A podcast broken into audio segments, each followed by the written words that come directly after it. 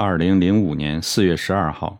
如果你们看过我写的乳腺癌论文，现在你们就应该有能力替这位女患者做出正确的诊断。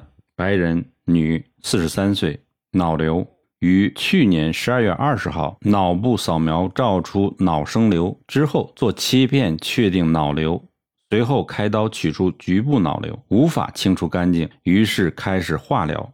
至今做了五次，还剩三次没有做。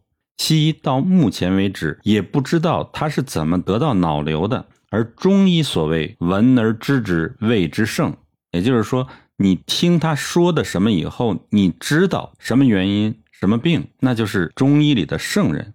现在读者，你去听一下这段对话，如果你懂，你就做到了闻诊了，这就是中医里面圣的级别。我问你，月经正常吗？他说：“自从去年八月开始到现在都没有月经。当时找过西医看，西医也不知道为什么，以为我是更年期提前来的。结果验血证明不是。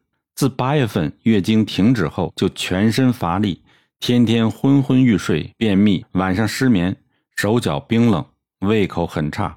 直到十二月产生昏倒现象，去医院检查才知道我得了脑瘤。我再问你现在有月经吗？”答还没有来，至此全案就结束了诊断。读者，你看懂了吗？如果你看懂了，恭喜你，你已经达到了中医的圣人水平。读者可以由此案例得知：第一，西医的治疗根本没有用，因为他的月经仍然没有来；第二，因为西医根本不知道脑瘤是怎么来的，所以无法预防脑瘤的再次发生；第三。西医明知化疗的药物是根本无法进入脑部，但是还是要做，他们才不管病人的死活。